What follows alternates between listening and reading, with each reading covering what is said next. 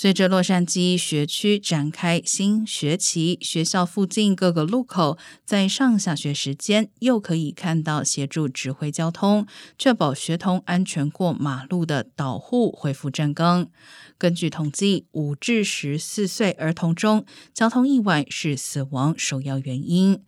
洛杉矶市虽然有三百七十名导护，每日协助十八万学童安全上下课，但洛杉矶交通局指出，导护人数其实并不充足。